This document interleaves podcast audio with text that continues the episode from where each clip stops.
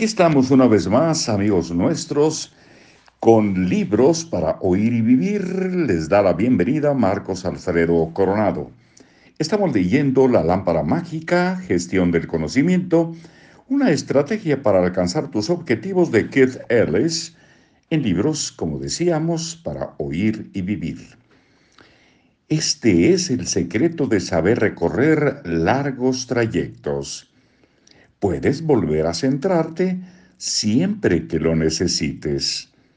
La gente que tiene éxito no lo logra porque siempre mantenga el rumbo.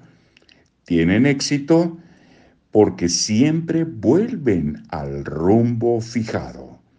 Saben cómo volver a centrarse por mucho que se hayan apartado de ese rumbo. La suerte.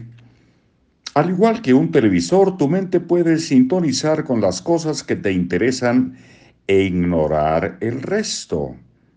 Suceden muchas más cosas a tu alrededor que te demandan tiempo o atención que no puedes dedicarles. No te fijes, no te fijas, perdón, no te fijas en todos los objetos sobre las mesas, en cada mota de polvo en la alfombra, en cada trozo de papel en las papeleras.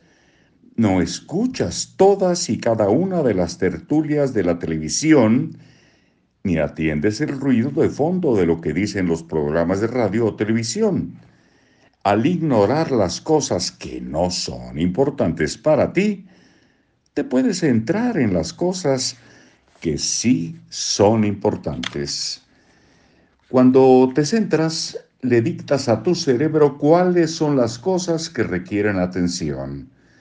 Cuando sintonizas mentalmente con un determinado canal, por ejemplo, centrándote en tu deseo, comienzas a percatarte de todo tipo de cosas cuya existencia ignorabas comienzas a fijarte en los recursos que ignorabas tener a tu alcance. Resulta que tu mejor amigo conoce a una mujer que te puede conseguir una entrevista para el empleo que quieres. O que tu vecino tiene una cabaña en el bosque donde puedes retirarte a escribir tu novela. O buscando en el desván encuentras tu vieja colección de sellos y piensas en venderla con el fin de obtener el dinero que necesitas para lanzar tu empresa.